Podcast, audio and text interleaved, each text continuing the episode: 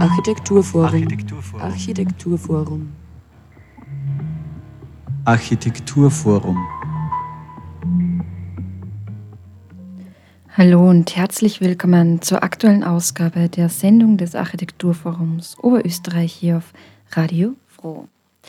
Das gewisse Etwas erforschen, das ist natürlich auch in der Architektur von Belangen. Begeisterung ist die Grundbedingung, wenn spannende Räume, hervorragende Bauten und attraktive Orte entstehen sollen. Aber wie kommt es eigentlich dazu?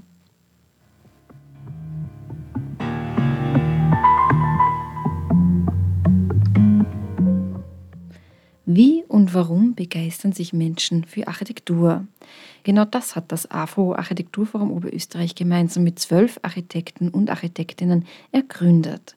In sechs Tischgesprächen wurde explizit nach dem Gewissen etwas gefragt, das die Beschäftigung mit Planen, Bauen, Raum und Architektur so anziehend und unwiderstehlich macht. Entstanden ist daraus eine äußerst vielfältige Sammlung an über 60 Objekten und Geschichten, die das AFO von Jänner bis März 2021 zur Ausstellung bringen will. Mehr dazu habe ich vor Ort von Tobias Hagleitner, der momentan die Leitung des Architekturforums Oberösterreich innehat, erfahren und auch darüber, was uns im kommenden Jahr 2021 im AFO so alles erwarten wird. Am Mikrofon begrüßt euch Sarah Braschak.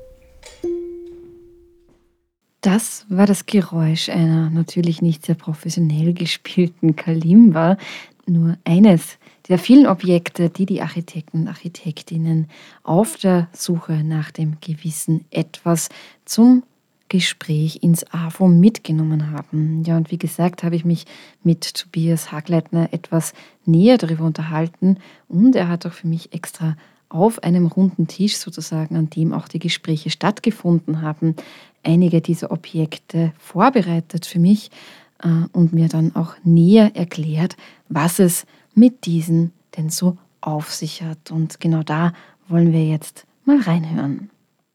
Wir unterhalten uns heute über das gewisse Etwas. Und zwar handelt es sich dabei um ein Konversationsformat sozusagen, das stattgefunden hat von 24.11. bis 15.12., soweit ich informiert bin, an sechs Abenden. Und dabei handelt es sich eben um ein experimentelles Gesprächs- und anschließend jetzt noch Ausstellungsformat in zwei Teilen. Und geplant war, dass sich da Architekten und Architektinnen mit Gästen unterhalten. Es war das Corona-bedingt nicht ganz so möglich, aber die Architekten und Architektinnen haben sich untereinander, wie du mir erzählt hast, ausgetauscht. Und es ging eben um Planen und Bauen und eben die Frage nach dem gewissen Etwas, was dieses sein kann, was es dafür braucht. Äh, und auch Begeisterung zu wecken, sozusagen, war ein Thema in diesem Austausch. Genau, ja, vielleicht beginnen wir gleich mal damit, dass du uns ein bisschen erzählst, wie das so gelaufen ist. Wie du schon richtig gesagt hast, das war eben von vornherein gedacht, ein bisschen mit, diesem, mit dieser Corona-Geschichte äh, zweiteilig, eben in ein Konversationsformat, das so geplant war, dass es eben auch sehr klein schrumpfen kann. Es ist jetzt halt sehr, sehr klein geschrumpft, das war nicht ganz so geplant, aber es hat eben trotzdem funktioniert. Wir haben, wie gesagt, einfach dann Arbeitsgespräche geführt mit jeweils zwei geladenen Architektinnen oder Architekten und mit mir eben. Und die Idee dabei war, und das hat auch ganz sehr gut funktioniert, dass die jeweils fünf Gegenstände mitbringen, freier Wahl, die für sie jeweils ihre Begeisterung für Architektur, ihre Leidenschaft, ihre Faszination irgendwie verkörpern oder darstellen lassen. Und über diese Gespräche sind wir da an diesem Tisch, an dem wir beide jetzt auch sitzen, mit mittiger Drehplatte zusammengesessen, natürlich mit ausreichend Abstand und wie es halt zurzeit üblich ist. Und haben dann uns so unterhalten, dass im Grunde eine Geschichte über ein Objekt hat die andere ergeben und es sind wirklich sehr dichte ja, Gespräche entstanden, die zum Ziel hatten oder, oder zum Inhalt hatten, wirklich ja, diese diese Leidenschaft gar nicht unbedingt nur jetzt fürs Planen und Bauen, sondern durchaus weiter gefasst, einfach auch für für, fürs räumliche Gestalten, auch ähm, für Architektur eigentlich in allen Dimensionen. Und Architektur ist ja, und das hat sich gerade in diesen Konversationen wieder herausgestellt, ein sehr breites Feld äh, mit ganz vielfältigen Verästelungen. Und ja, und das, und das zeigen diese Objekte und lassen diese Objekte auch sehr schön nachvollziehen. Ich möchte vielleicht nochmal kurz was, noch mal kurz ausholen, warum diese Idee entstanden ist, weil es ist ja so, im Architekturforum, wir verstehen uns als ein Ort des Diskurses, wo, wo diskutiert wird, wo auch kritisch hinterfragt wird, wo Probleme beleuchtet werden. Also es ist oft äh, kritisch, es ist manchmal auch zu Recht äh, negativ, also weil, weil es einfach auch viele, ähm, viele Mängel gibt, viele Dinge, die kritikwürdig sind. Und es war bewusst die Entscheidung, auch weil es ja dem AFO darum geht, für Architektur zu interessieren, für Architektur zu begeistern. Deswegen war bewusst die Entscheidung, einmal das wirklich zu reflektieren, was ist eigentlich das, was die Leute daran begeistert. Also warum, warum machen wir das eigentlich? Warum, äh, warum setzen sich Leute so viel damit auseinander? Und gerade Architektinnen und Architekten ja, sind dafür bekannt, dass sie wirklich auch viel in Kauf nehmen und, und viel sich, sich wirklich äh, mit Leidenschaft hingeben. Und das einmal wirklich zum Thema zu machen, das war, das war eigentlich die Idee. Und das verkörpern auch diese Objekte und die haben ganz unterschiedliche die sind zum Teil aus biografischen Zusammenhängen, also es ist ganz oft darum gegangen, wie die, wie die einzelnen Personen eigentlich zur Architektur gefunden haben. War auch oft die Rede von Augenöffnern, also es geht auch eigentlich um, um ein Sensorium, also das gewisse Etwas kann man durchaus auch so verstehen, dass es eben einen Sinn dafür braucht, dass man das gewisse Etwas erkennen kann. Also so lässt sich das auch verstehen. Ja, und um auf die Objekte hier einzugehen, ich habe einfach beispielhaft ein paar aufgelegt aus unterschiedlichen Gesprächen. Wir haben zum Beispiel, das finde ich besonders originell, das ist so ein Stück äh, Bolokalrohr, also Abwasserrohr, mit einem, da ist unten hineingesteckt ein, naja, ein Unterhemd eigentlich, oben ein Wattebausch. Und die Idee war, das stammt vom Architekten Simon Wack-Holbinger, äh, der gemeinsam mit seinem Bruder das Büro Wags Architekten betreibt, der hat einfach eine Leidenschaft für den Bauduft, wie er sagt. Also er liebt es auf seinen oder auf anderen Baustellen, wenn er vorbeigeht und es kommt dieser Geruch heraus von frischem Beton, von Holz äh, und so weiter. Und er hat dann eben extra für, diese, für dieses Format hier im AFO äh, versucht, es zu konservieren, eben den Bauduft und das eben ähm, liegen lassen über mehrere Tage und Nächte auf der Baustelle und das versucht an, einzufangen. Und interessanterweise es funktioniert sogar, also in dem Wattebausch hat sich wirklich ähm, dieser Duft verfangen. Ja, und so, das ist eines dieser Beispiele, wo eigentlich, und das, und das verbindet viele der Architektinnen und Architekten, die hier waren, dass es eigentlich ganz stark um Sinnlichkeit geht, wenn man von Begeisterung für diese ja, für dieses Metier, für, diese, für diesen Beruf äh, spricht und, und, eben auch für Raum und Architektur. Und äh, ein zweites, das ist zum Beispiel ein Dreikant-Maßstab, also wo unterschiedliche Maßstäbe aufgezeichnet sind, also zum, mit, mit Plänen unterschiedlichen Maßstabs zu arbeiten. Die sind normalerweise aus Kunststoff oder aus Alu. In dem Fall ist es ein besonderes Teil, es ist aus Messing. Das Objekt hat mitgebracht Matthias Seifert von Architekturbüro 1. Und die Geschichte ist wirklich eine außergewöhnliche, weil er hat diesen Dreikant von seiner Mutter erhalten, die hat technische Zeichnerin gelernt und die wiederum hat es damals von ihrem, von ihrem äh, Lehrherrn äh, bekommen als Geschenk und der hat es angeblich, so ist die, die Sage oder der Mythos, aus den, aus den Trümmern ähm, 1945 in Dresden, ähm, aus den Trümmern eines, eines, eines Hauses äh, gefunden. Ja. Also wirklich ein Objekt mit einer langen Geschichte. Und natürlich durch diese Geschichte hat es auch für den Architekten jetzt eine große Bedeutung. Er arbeitet immer damit. Ja, und das finde ich auch das Schöne an den Gegenständen, dass die wirklich ja richtig Geschichte eingelagert haben, also Bedeutungen eingelagert haben. Und vielleicht nochmal, um das allgemeiner zu sagen, also das AFO hat ja im Grunde zwei wesentliche Funktionen. Die eine ist, wie ich schon gesagt habe, Architektur in die Breite zu bringen, möglichst viele Leute dafür zu interessieren. Aber andere ist schon auch, dass wir ein Verein sind von Architektinnen, Architekten, unterschiedlichen Leuten, die mit Planern und Bauen, mit Raum zu tun haben. Und die zweite Funktion ist eben die zu vernetzen, dass die in Austausch sind. Und das gewisse Etwas, diese, dieses, dieses Mischformat aus Konversation und Ausstellung, ist eben der Versuch, das zu verknüpfen. Also der erste Teil eher diese interne Vernetzung, der zweite Teil das nach außen, ähm, äh, das nach außen dringen in die Öffentlichkeit. Und ich habe mir eben gedacht, dass die Begeisterung eigentlich ein super, ein super verbindendes Element ist, weil es ist was, das eigentlich die Reflexion nach innen erleichtert und den, und den ja, das irgendwie das, das Gemeinsame herausstreicht nach innen, aber es ist auch das, wo eigentlich alle anderen anknüpfen können. Und darum hat es auch oft eben, darum ist auch oft darum gegangen, wie eigentlich eben die Leute zur Architektur gekommen sind. Das ist eben genau. Das nächste Teil hier ist äh, von der Anna Heringer, Studio Anna Heringer, die ja in Linz studiert hat und mittlerweile ja, ja kann man schon sagen, eigentlich ähm, weltweit wahrgenommene Architektin ist im Bereich Lehmbau, ökologisches Bauen. Und sie hat hier mitgebracht ein Modell aus einem Kindergarten in Simbabwe, der gerade im Bau ist. Ähm, so eine dreieckige, dreieckförmige Tür ähm, mit so einem mittig gelagerten Türflügel. Das hat sie übrigens auch jetzt aufs, auf dem Programmfolder, aufs Cover geschafft, weil ich das so schön finde als Wendesymbol, irgendwie diese Tür. Und sie hat das mitgebracht, weil ihr ist wichtig, also einerseits es ist sehr bunt das, äh, für die Hörerinnen und Hörer so, äh, und ornamental. Und sie sagt, für sie ähm, ist es ganz entscheidend eben nicht das Ornament ist das Verbrechen, wie man oft sagt in der modernen Architektur, sondern für sie ist das Ornament ganz ein wichtiger Teil der Kommunikation, auch mit den Leuten, mit den Nutzerinnen und Nutzern. In dem Fall ist es eben so, dass das auch mit den Kindern dort ähm, bemalt worden ist, also dass das einfach auch ein gemeinsamer Prozess ist, das Bauen. Und ja, das Bekenntnis zur Farbe einfach, das für sie, ja, für sie einfach so Objekte begeistern. Unterschiedlichste Objekte wurden also mit und unterschiedlichste Personen zusammengebracht. Und eben daraus entstanden viele interessante Gespräche, die unter anderem dazu dienten, auch ein, wie Tobias Hagleitner sagt, gewisses Spektrum aufzumachen, was es überhaupt alles gibt oder auch geben könnte. Ja, und so auf diese Art haben wir eben da eine Sammlung von über äh, 60 Objekten, Gegenstände, die eine Geschichte erzählen und die werden sie auch wirklich erzählen, weil wir zur Ausstellung dann auch eine Zeitung haben oder so eine Art Produktkatalog, wo man eben jeden Gegenstand ähm, näher kennenlernen kann, eben erläutert durch diese, durch diese Erzählungen oder durch die Bedeutungen, die die Architektinnen und Architekten diesen Gegenständen jeweils zugeschrieben haben. Mir ist es wichtig bei der Ausstellungsgestaltung, dass sichtbar bleibt, dass es wirklich zwei gleichberechtigte Teile gibt dieses Formats. Der erste Teil eben, sind eben die Konversationen, die jetzt stattgefunden haben.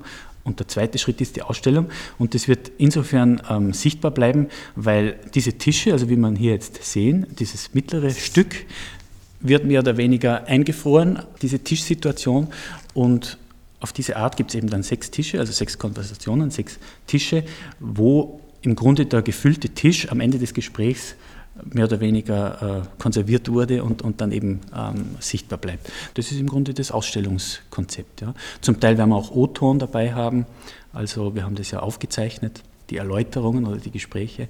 Und wir haben, es gibt an der Decke eine kleine Kamera, die hat diesen, diese Drehplatte äh, gefilmt und also der Originaltisch an dem die Konversationen stattgefunden haben, ist also auch ausgestellt.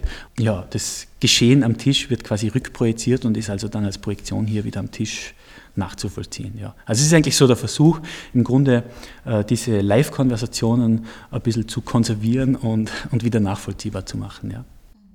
Ja, was ist dir denn von diesen äh, Konversationen am meisten? Ich meine, du hast dir nicht viel gemerkt offensichtlich, aber vielleicht äh, von dem, was übergeblieben ist von diesem gemeinsamen Austausch, ähm, am meisten hängen geblieben oder wo hast du das Gefühl gehabt, da war es äh, fruchtend und, und, und irgendwie vielleicht auch wegbereitend für neue Ideen etc. Also das klingt jetzt ein bisschen hochtrabend, aber du weißt, was ich meine, glaube ich. Ich möchte jetzt gar nicht mehr auf die einzelnen Objekte eingehen, weil die haben alle, alle für sich was Faszinierendes, was Interessantes. Aber was mich quasi auf der übergeordneten Ebene be begeistert hat, um das Wort wieder zu strapazieren, war, dass erstens mal alle zwölf Architektinnen und Architekten oder Teams sofort zugesagt haben. Alle, die ich angefragt habe, haben auf Anhieb zugesagt. Und alle haben mir eigentlich äh, signalisiert dann, dass ihnen das extrem äh, gut getan hat oder wichtig war, einfach eingeladen zu werden, diese Reflexion eben zu betreiben. Also was begeistert mich eigentlich oder, oder warum fasziniert mich die Architektur, warum habe ich diese Leidenschaft? Und das haben eigentlich alle Anwesenden sehr geschätzt und auch dann den Austausch dann, also ich behaupte jetzt mal, dass das allen sehr gefallen hat. Ja? Also mir hat es jedenfalls gefallen und ich hatte auch den Eindruck, dass es für die anderen so war.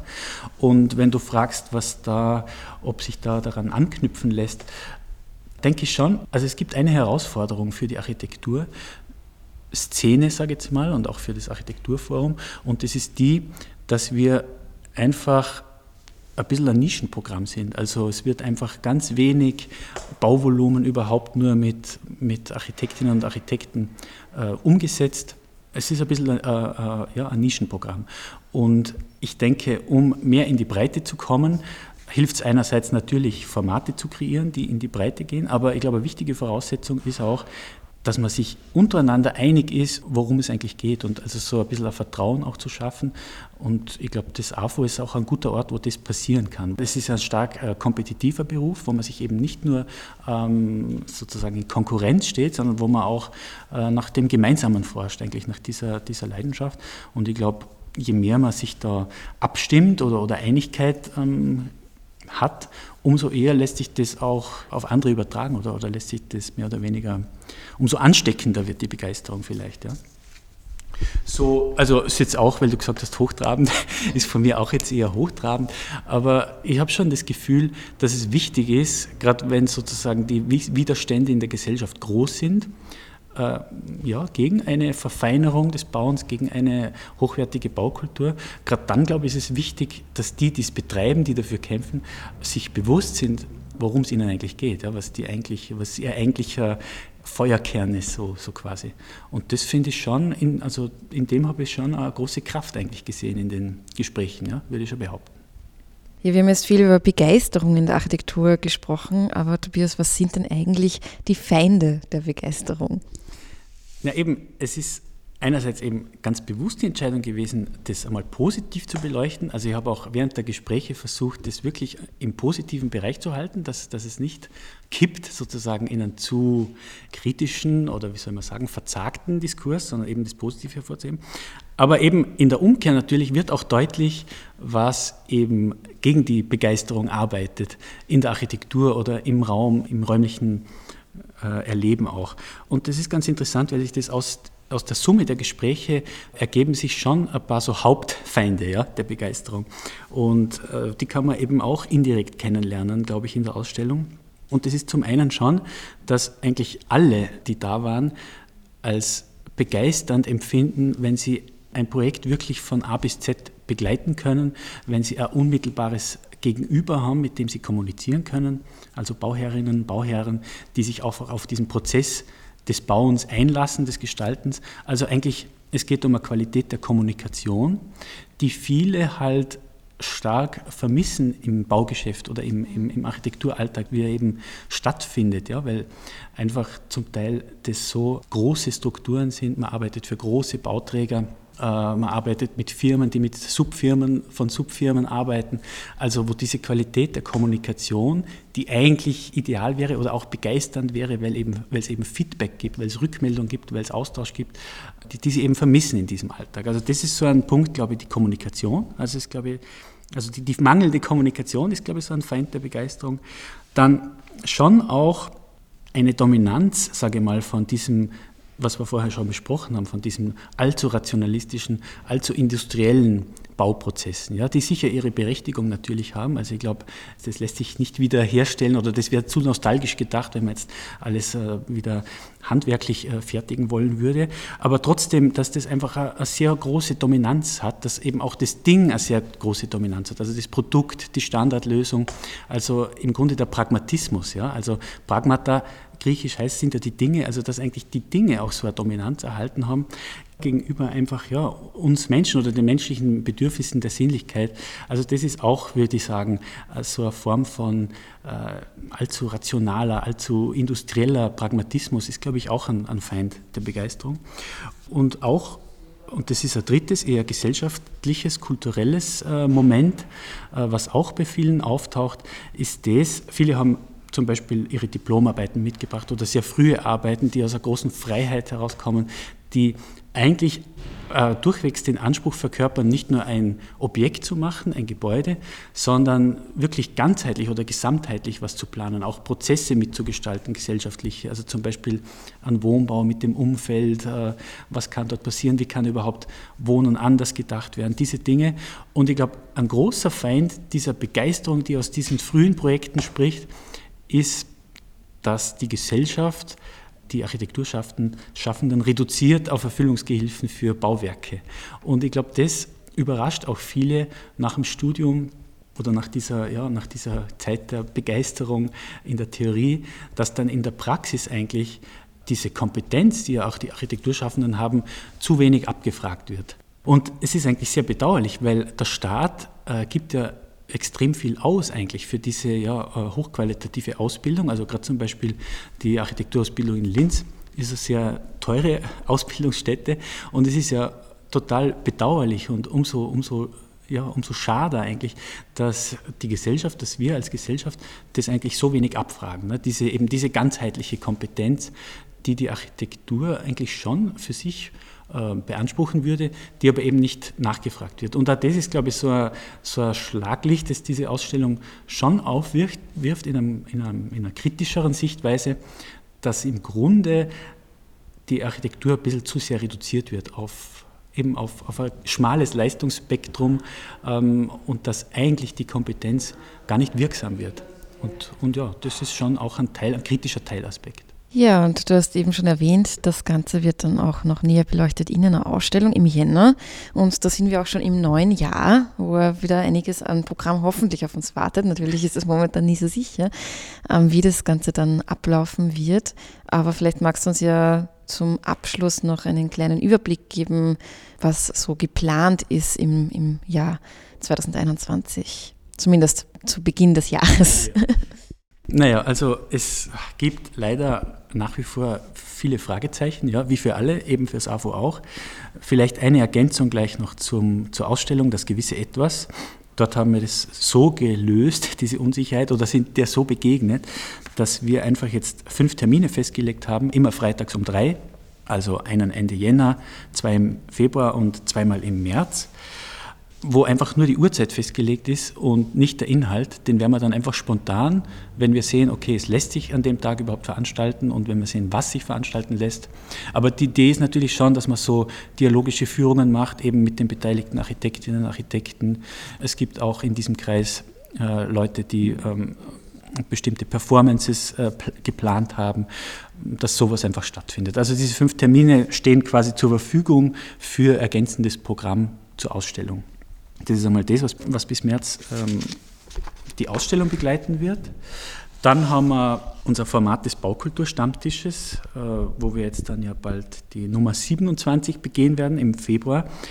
Das haben wir schon erprobt im Online-Modus im letzten Jahr und das hat eigentlich sehr gut funktioniert. Natürlich ist es nicht dasselbe, aber es hat dafür also wenn, das, wenn, es ein interessantes Thema gibt, und das haben wir ja zum Glück immer, interessante Themen, interessante Standorte, dann funktioniert das online eigentlich prima.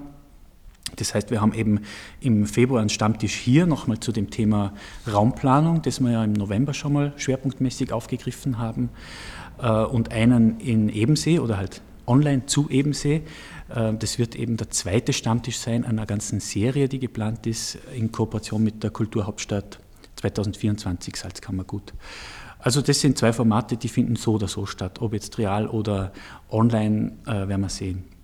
Dann haben wir eine Veranstaltung, das ist die erste Veranstaltung im Jahr, abgesehen von der Ausstellung, eine Baubesprechung. Ich sage mal, das ist die riskanteste Angelegenheit, weil, weil einfach nicht absehbar ist, ob das stattfinden kann. Aber das ist also, glaube ich, wirklich eine ganz spannende Exkursion in Kooperation mit ProHolz.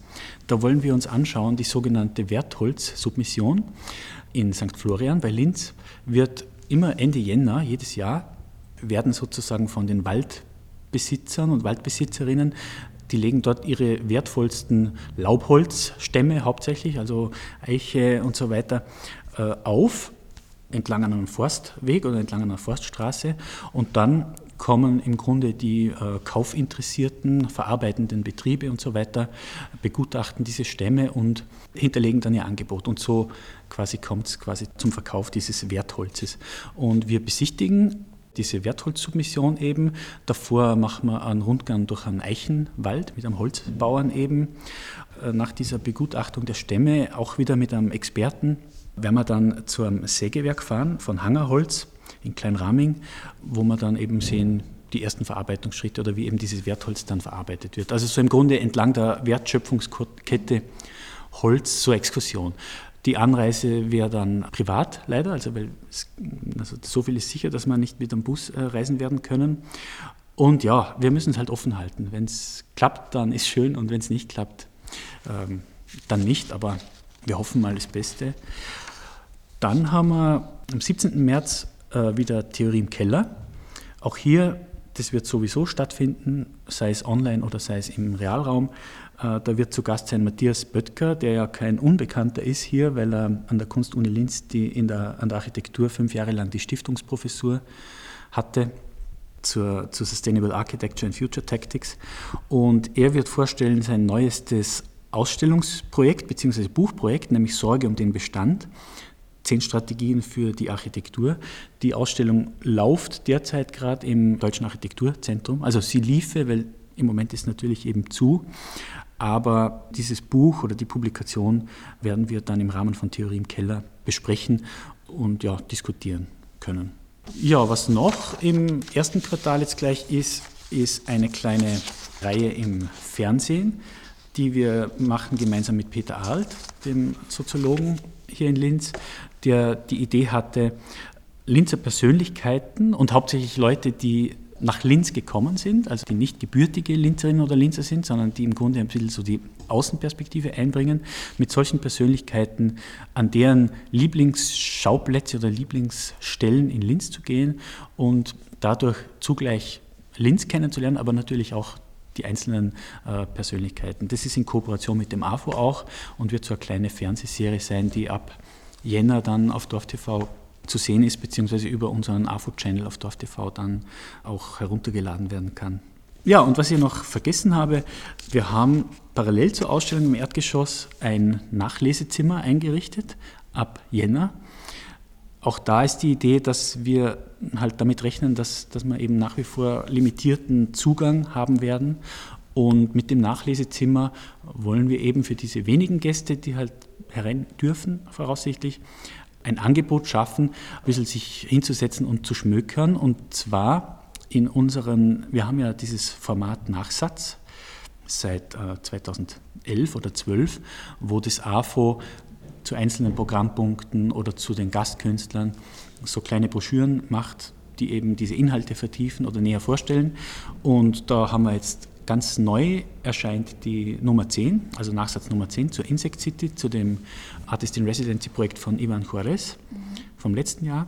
Und das nehmen wir eben zum Anlass, mal diese Gesamtheit, diese zehn Nachsatzpublikationen vorzustellen eben, äh, und die kann man sich dort anschauen. Und dazu ergänzend haben wir auch aus unserer Hausbibliothek äh, Literatur die eben mit diesen Nachsatzthemen oder Nachsatzheften zusammenhängt. Ja, also so ein bisschen ein Lesesalon mehr oder weniger. Das gibt es einfach so als, als niederschwelliges Angebot zur Ausstellung dazu oder parallel zur Ausstellung. Genau. Das war jetzt ein Gespräch mit Tobias Hagleitner, dem Leiter des AFO Architekturforum Oberösterreich, über das gewisse Etwas in der Architektur und auch was uns 2021 so programmmäßig im AFO erwarten wird. Ich bedanke mich soweit fürs Zuhören und hoffe, ihr seid auch nächstes Mal wieder dabei. Am Mikrofon verabschiedet sich für heute Sarah Braschak. Nähere Infos zum Programm unter afo.at und zur Sendung wie immer unter www.fro.at.